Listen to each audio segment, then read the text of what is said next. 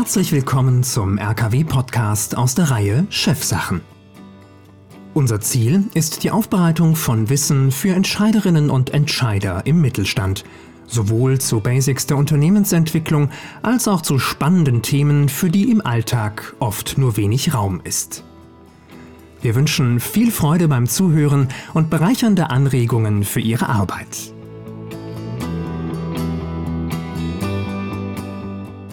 Herzlich willkommen zu einer weiteren Folge unseres RKW-Podcasts. Mein Name ist Sascha Hertling und ich freue mich heute, Frau Ulrike Heitzer-Prim hier begrüßen zu dürfen. Hallo, Frau Heitzer-Prim. Hallo. Ja, wir wollen heute auf das Thema Arbeitgeberattraktivität schauen. Die Bedeutung davon, die Relevanz auch gerade mal für einen Mittelständler. Ist das nur was für die Großen oder auch für die Kleinen? Wie kann das gehen? Was kann man machen?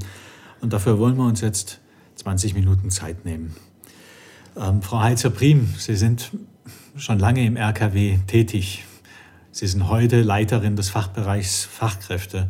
Können Sie vielleicht noch mal ganz kurz was zu sich und dem Fachbereich sagen, was Sie da machen? Da haben wir ja einen großen Bezug zum Thema heute. Genau, der, also der Fachbereich Fachkräftesicherung kümmert sich um alle Fragen rund um das Thema Personal. Angefangen von der klassischen Personalarbeit, was wie sollte sie gut aufgestellt sein? Was ist Personalplanung? Wie macht man das am intelligentesten? Ähm, Personalführung, Personalmarketing, Arbeitsgestaltung, Arbeitszeit, Gesundheitsmanagement, alles das sind Themen, die in diesem Fachbereich bearbeitet werden. Ja, am Ende geht es nicht ohne das Personal und auch nicht so um das richtige Personal zur passenden Zeit mit der richtigen Qualifikation am richtigen Ort. Und dann sind wir schon beim Thema Arbeitgeberattraktivität, soll ja dazu einen wichtigen Beitrag leisten. Aber lassen Sie mich mal mit einer provokanten Frage beginnen. Ähm, ist die Sorge von Unternehmen um deren Arbeitgeberattraktivität zu Zeiten von Corona überhaupt noch von Relevanz?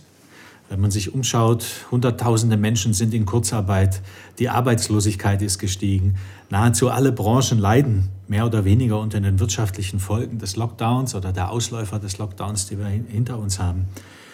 Ist es dann nicht so, dass die Menschen froh sind, überhaupt eine Arbeitsstelle zu finden und umgekehrt äh, sich die Unternehmen vielleicht gerade heute nicht so viel Gedanken machen müssen um deren Attraktivität? Im Gegenteil, jetzt erst recht. Denn der Mismatch auf dem Fachkräftemarkt, der wird bleiben. Es gibt sehr, sehr große Unterschiede bei den verschiedenen Berufen in den verschiedenen Regionen.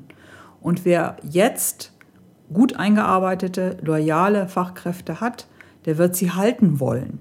Das hat übrigens auch unsere Blitzumfrage im Frühjahr gezeigt. Da hatten sehr viel mehr Unternehmen Sorge, ihre Leute halten zu können, als dass die Frage aufkam, wie werde ich sie wieder los.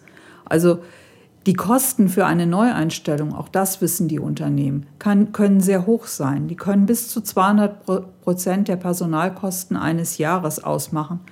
Und daher ist es durchaus angesagt, auch jetzt attraktiv zu bleiben.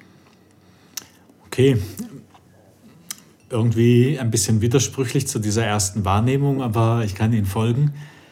Das heißt, ähm, aus Ihrer Umfrage kam heraus, die Betriebe versuchen gerade jetzt die Leute zu halten, trotz der schwierigen Situation.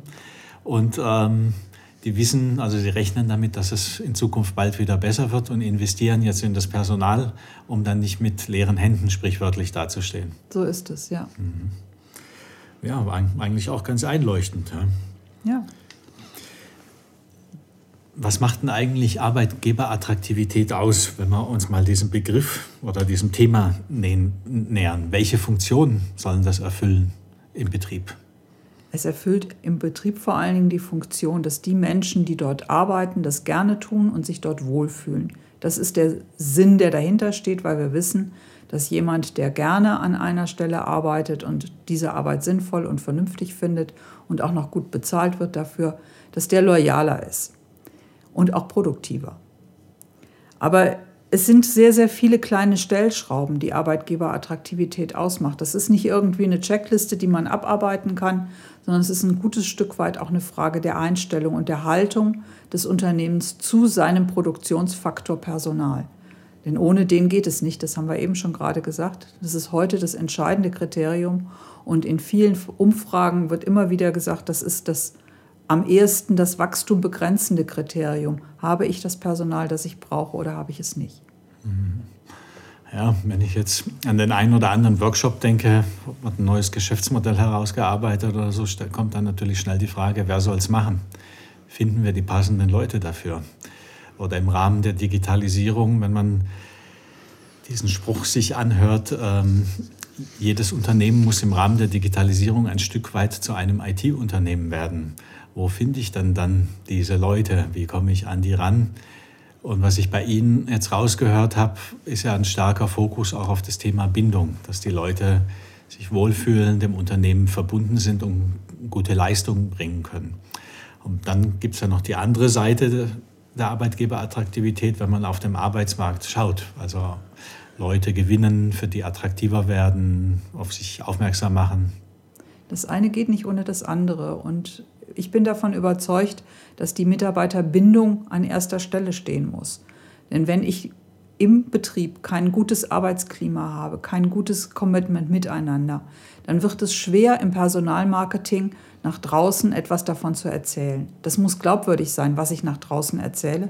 Und das ist es nur dann, wenn es im Unternehmen auch tatsächlich gelebt wird.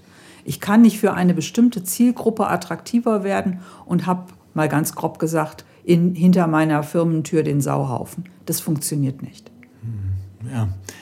Und spätestens, wenn dann die ersehnte Fachkraft da ist, nach ein paar Wochen oder Monaten, kommt dann die Ernüchterung. Der Schuss kann ganz schön nach hinten mhm. losgehen. Wenn derjenige dann seine Ernüchterung auch noch auf den Arbeitgeberbewertungsportalen platziert, dann ist der Schaden unter Umständen ziemlich groß. Ich finde es schön, dass Sie diesen starken Blick auch auf die vorhandene Belegschaft und auf, auf die Seite der Bindung legen. Ja. Aber jetzt mal ganz praktisch gedacht, wie kann ich jetzt als mittelständischer Unternehmer oder Personaler, der jetzt gerade dafür verantwortlich ist, ähm, attraktiv bleiben oder mich attraktiver machen? Das ist am einfachsten, indem man im ersten Schritt einmal eine Imageanalyse macht. Das kann man mit Bordmitteln machen. Das ist relativ einfach. Man fragt die eigenen Leute, was ihnen an dem Arbeitsplatz, an diesem Arbeitgeber gut gefällt und was ihnen nicht so gut gefällt. Im zweiten Schritt kann man dann mögliche Bewerber befragen. Zum Beispiel, wenn man Auszubildende sucht, fragt man Jugendliche im familiären Umfeld, in der Nachbarschaft, was erwartest du von einem guten Arbeitgeber? Und dann kann man sich überprüfen, ob man das anzubieten hat oder nicht. Man kann auch auf die Wettbewerber schauen. Die sind ja von Arbeitsmarkt zu Arbeitsmarkt unter Umständen auch verschieden. Bei den Auszubildenden wären es erstmal alle ausbildenden Betriebe im, im, im Umfeld. Bei, einem, bei einer speziellen Fachkraft ist es sehr viel eingegrenzter. Aber da könnte man sich mal überlegen, von welchem Unternehmen würde ich denn gerne Fachkräfte abwerben oder zu welchem Unternehmen würden meine Fachkräfte wechseln wollen. Das sind so kleine Aspekte, die einem dann zeigen, wo man selber sich positionieren kann. Und daraus kann man Konsequenzen ziehen und sagen, hm, an der Stellschraube könnten wir vielleicht mal ein bisschen was drehen. Ja, auch das ist wieder einleuchtend. Ich stelle mir jetzt aber vor, gerade so eine Analyse, wie Sie gerade eingangs erwähnten, da können ja auch Dinge mal rauskommen, die mir nicht so gut gefallen oder auch so große Themen, die schwer veränderbar sind. Ja. Das Risiko muss man eingehen, ja. Und mit kleinen Schritten lässt sich vielleicht auch an den großen Themen ein bisschen was ändern. Also das Risiko muss man eingehen und da kann ja auch richtig was dranhängen. Das heißt, Arbeitgeberattraktivität und die Verbesserung dieser ist jetzt nicht irgendwie ein Etikett oder irgendwas, was ich mal kurz einkaufen kann oder ein Siegel. Da muss man unter Umständen wirklich in die Tiefe des Betriebes rein und ähm, auch bereit sein, etwas zu verändern. Also so es lässt sich nicht für 5,50 Euro einkaufen. Nein. Und das Wort Employer Branding, was ja oft mit Arbeitgeberattraktivität gleichgesetzt wird, zeigt ja schon, dass es sich um einen Prozess handelt, um das Gestalten einer Arbeitgebermarke. Und das ist im Grunde genommen, wenn man es ernst nimmt und wirklich machen möchte, ein Organisationsentwicklungsprozess. Mhm. Ja, wenn man jetzt an sowas denkt wie die Arbeitgebermarke, strahlt ja dann jetzt mein Unternehmen, ich bin jetzt Chef von 200 Mitarbeitern und dann haben wir eine Marke.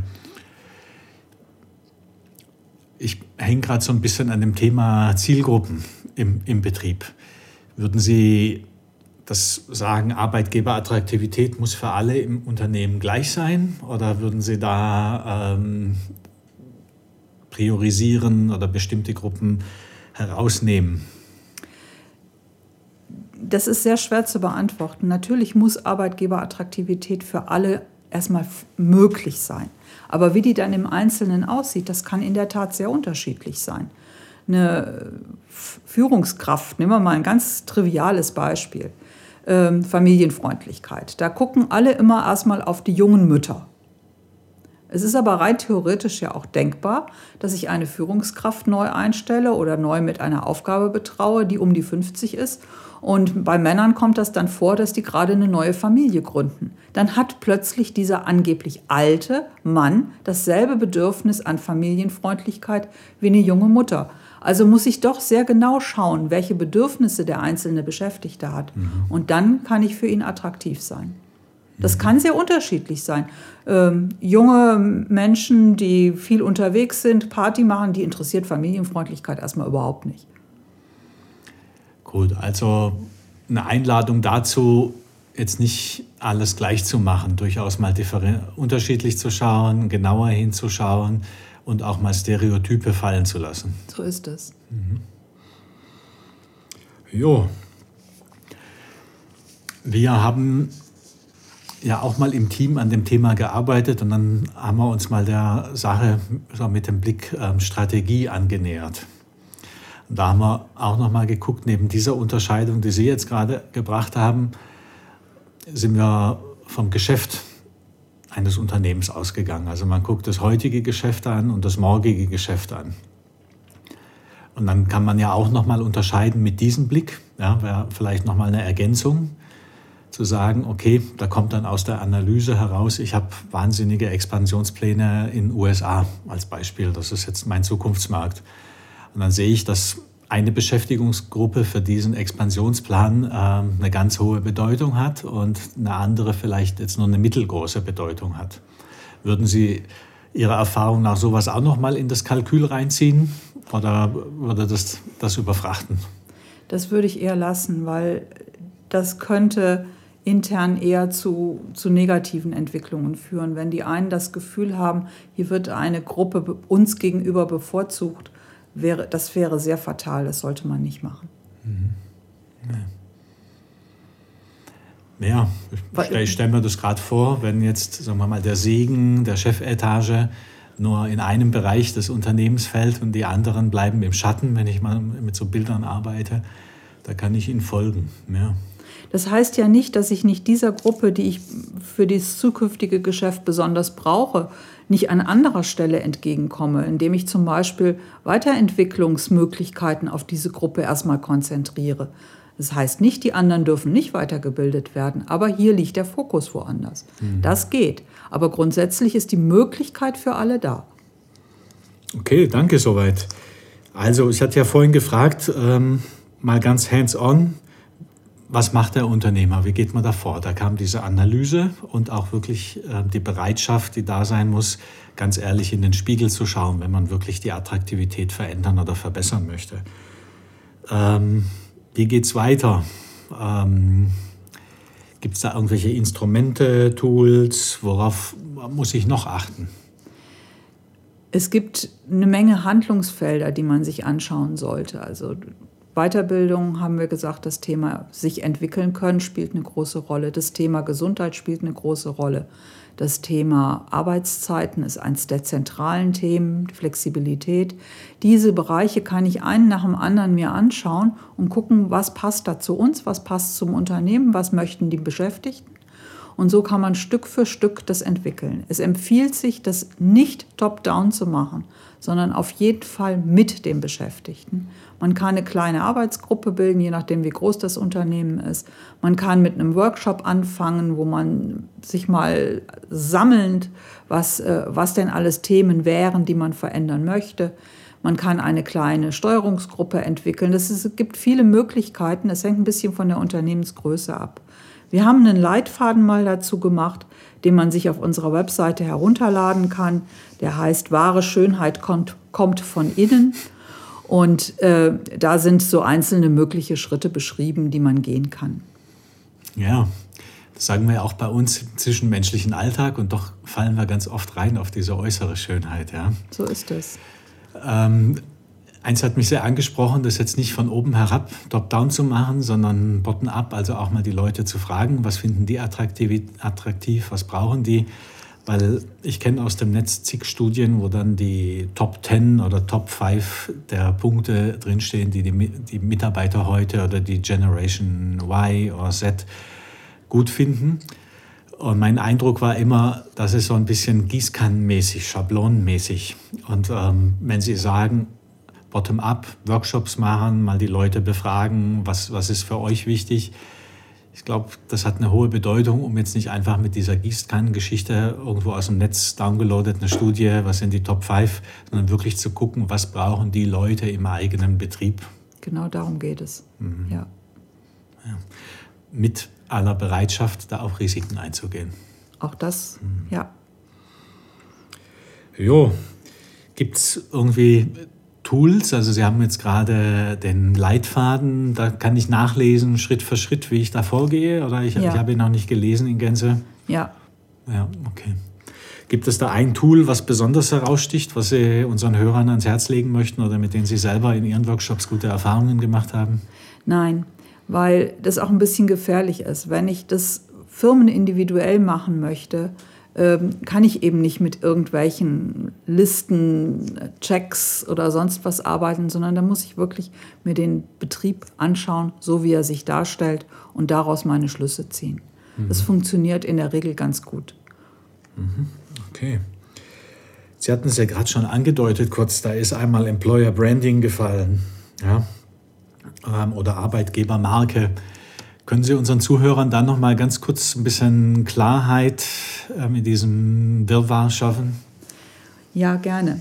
Also Employer Branding bezeichnet man eben tatsächlich den Prozess, so etwas zu entwickeln. Und Ausgangspunkt ist, dass man weiß, wie attraktiv bin ich denn oder was ist an mir attraktiv. Man kann es ja schlecht auf einer Skala ablesen. Ähm, daraus kann man dann versuchen, die Essentials rauszuflicken, was das Unternehmen tatsächlich als besonders guten Arbeitgeber darstellt. So wie im Marketing bei jedem Produkt der Unique Selling Point herausgekitzelt wird, muss auch dieser als Alleinstellungsmerkmal als Arbeitgeber herausgekitzelt werden. Und wenn ich das habe, kann ich genau wie im normalen Produktmarketing eine entsprechende Marketingstrategie entwickeln und dann auch Stück für Stück umsetzen. Also die Arbeitgebermarke ist im Prinzip das Label, mit dem ich dann nach draußen gehe. Und auch das ist genauso wie im Produktmarketing nicht statisch, sondern das entwickelt sich und verändert sich im Laufe der Zeit. Also habe ich es jetzt richtig verstanden, das wäre die Arbeit an dem Kern, an dem Wesenskern. Genau. Der uns heute schon ausmacht oder der erwünschte, wo wir hinwollen? Beides. Beides. Ich muss von dem, was ich heute bin, ausgehen und dann schauen, passt das in fünf Jahren auch noch? Oder was brauche ich dann? Sie haben ja nicht nur dazu geschrieben und Ihr Team, sondern ähm, Sie machen ja auch viele Workshops. Ja. Mal Hand aufs Herz, was sind die größten Fehler, die Ihnen immer wieder begegnen, der Unternehmer an der Stelle, die attraktiver werden möchten? Dass Sie es verwechseln mit einem Aufhübschen von einer Stellenanzeige. Das kann es nicht sein. Das ist ganz am Ende. Es gibt eine von der Uni Saarbrücken eine Untersuchung, die sagt, wenn ich eine Arbeitgebermarke entwickeln möchte, sind nur 10% tatsächlich nachher das Personalmarketing. Der aller, allergrößte Teil, 70% sind die strategische Arbeit im Unternehmen, die Entwicklung dessen, wo ich hin will. Der Rest, die Umsetzung, das ist dann das Kleine. Aber viele schauen eben von hinten drauf, von der hübschen Azubi-Broschüre, von der toll gestylten ähm, Stellenanzeige und wundern sich, dass das nicht funktioniert ja, ein bisschen nachvollziehbar von einer Seite. Das tut nicht so sehr weh, wie das, was Sie eingangs gesagt haben, mal dieser ganz ehrliche Blick in den Spiegel, vielleicht noch mit einer Mitarbeiterbefragung. Ist leicht zu bewerkstelligen, ja. Aber Und eben leider oft dann auch erfolglos. Ja, okay. Was mir immer begegnet, auch in dieser Wunschliste, wenn ich mit Fachkräften rede, ist das Thema Führung. Wie, wie ist da Ihre Erfahrung? Und wenn das kommt, stehe ich da manchmal vor einer großen Wand. Na, wie, wie lässt sich denn das dann verändern? Oder soll man das verändern? Oder wie gehen Sie mit einem Unternehmer, mit einer Unternehmerin um? Was würden Sie einer Unternehmerin raten, die sagt, bei mir ist jetzt rausgekommen, die Mitarbeiter sind unzufrieden mit den Führungskräften oder mit der Führungskultur? Wo, wo kann da die lange Reise beginnen? Oder? Bei den Führungskräften.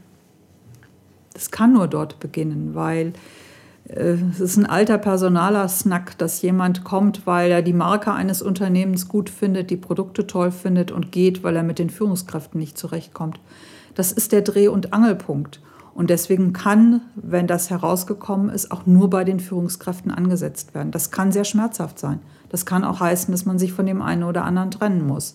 Mhm. Aber wenn man es ehrlich meint, ist das der einzige Weg, der zum Ziel führen wird. Mhm. Ja.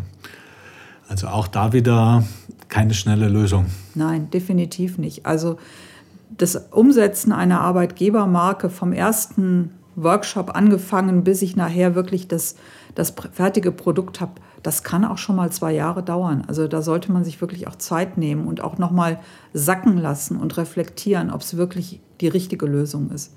Weil Images zu verändern ist langwierig ähm, und deswegen muss es sorgfältig überlegt sein, sonst baut man ein Eigentor. Ja. Ein Thema, was da ganz nah dran liegt, ist ja auch das Thema Kultur, Unternehmenskultur. Ja, Und die lässt sich auch schwer gezielt verändern in eine Richtung. Ja. Gibt es da trotzdem einen Erfahrungswert, den Sie mit unseren Zuhörerinnen und Zuhörern teilen können? wie, wie man zumindest so eine Reise beginnen kann? Ich glaube, der allererste Schritt ist, dass man klar macht von der Führungskraft her, von der Spitze des Unternehmens her, dass man hier jetzt reinschaut und dass man sich hier offen zeigt und etwas verändern möchte. Ohne dieses Bekenntnis ähm, wird man auch keine ehrlichen Antworten bekommen und wird es schwierig. Also ich glaube, der erste Schritt muss tatsächlich sein, ja, wir wissen, dass wir hier was tun sollten und wir wollen es jetzt anpacken. Mhm. Ja, ich glaube auch, der Chef oder die Chefin sind ja selber auch Kulturträger. So ist es.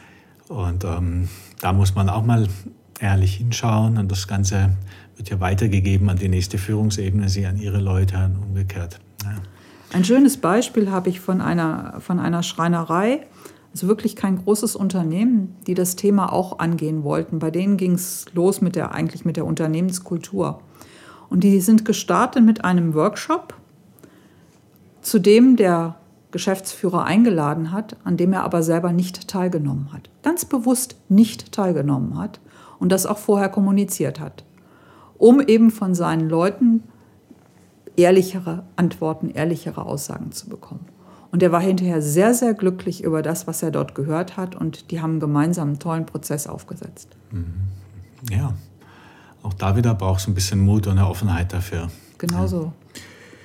Bevor ich Ihnen das Schlusswort gebe und Sie auch nochmal nach einer Einschätzung über die zukünftige Entwicklung in Deutschland ähm, zum Thema Fachkräfte fragen möchte, möchte ich nochmal versuchen zusammenfassen, zusammenzufassen. Also Arbeitgeberattraktivität und deren Verbesserung gibt es nicht auf Knopfdruck und ähm, mit einem Eintagesworkshop oder mit einem Beratertag. Es braucht erstmal die grundlegende Überzeugung oder Bereitschaft, etwas zu verändern. Und ähm, wie ich jetzt gerade gehört habe, kann das sehr tiefgreifen. Technisch, instrumentell fängt das Ganze Ihrer Meinung nach mit einer Analyse an dass man mal schaut, auch mit den Mitarbeitern spricht, eine Befragung macht, wo, wie sieht es aus zu verschiedenen Bereichen, Führung, Kultur, Entwicklungsmöglichkeiten und so, und so weiter, so Dinge mal abfragt und dann bereit ist, einen Teil dieser, zumindest einen Teil dieser Ergebnisse aufzugreifen und, und auch in die Veränderung zu bringen. Gleiches gilt für das Thema Führungskultur oder allgemeine Unternehmenskultur. Und dann gibt es nicht das eine oder andere Tool, sondern immer auf Grundlage dieser ersten Erkenntnisse, dieser Analyse, schaut man Step by Step, wie man das verbessert bekommt. So ist es. Gut. Ja, gut, dann habe ich es verstanden. Dann bringen wir noch mal eine Zukunftsfrage an Sie. Mich interessiert Ihre Einschätzung der zukünftigen unternehmerischen Entwicklung in Deutschland und die Bedeutung des Themas Fachkräfte. Würden Sie uns einen kurzen Einblick in Ihre Gedanken gewähren? Wir können davon ausgehen, dass das Thema Fachkräftesicherung bleiben wird, weil es auch den Mismatch weiterhin geben wird. Wir erleben aber im Moment auch einen tiefgreifenden Umbau all den Anforderungen an eine einzelne Fachkraft, getrieben von der Digitalisierung. Das heißt, für die Unternehmen wird Kompetenzentwicklung, Weiterbildung, Personalentwicklung einen höheren Stellenwert bekommen. Das funktioniert aber nur dann erfolgreich, wenn sie auch wissen, wohin die Reise gehen wird. Das heißt, sie brauchen auch einen strategischen Blick auf Personalentwicklung und Weiterbildung. Und dann denke ich, haben sie eigentlich eine ganz gute Chance, denn das Ausbildungssystem und die Qualifizierung der Fachkräfte in Deutschland ist ja nach wie vor auf einem ziemlich hohen Niveau. Das muss man nutzen und weiter betreiben und weiterentwickeln. Ich danke Ihnen, Frau Heizerprim, für das Gespräch. Gerne. Allen Zuhörerinnen und Zuhörern wünsche ich noch einen schönen Tag. Schauen Sie vorbei in unserer RKW Audiothek. Da gibt es mittlerweile einige Podcasts und es kommen alle paar Wochen neue hinzu.